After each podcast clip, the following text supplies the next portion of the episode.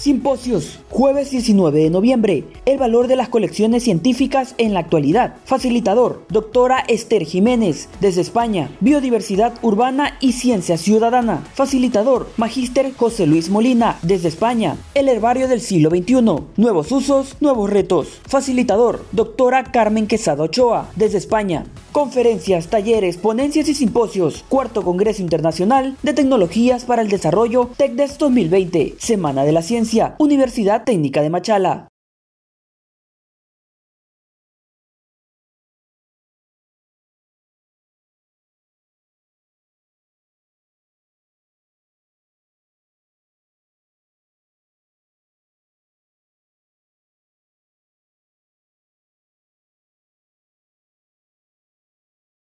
El herbario del siglo XXI.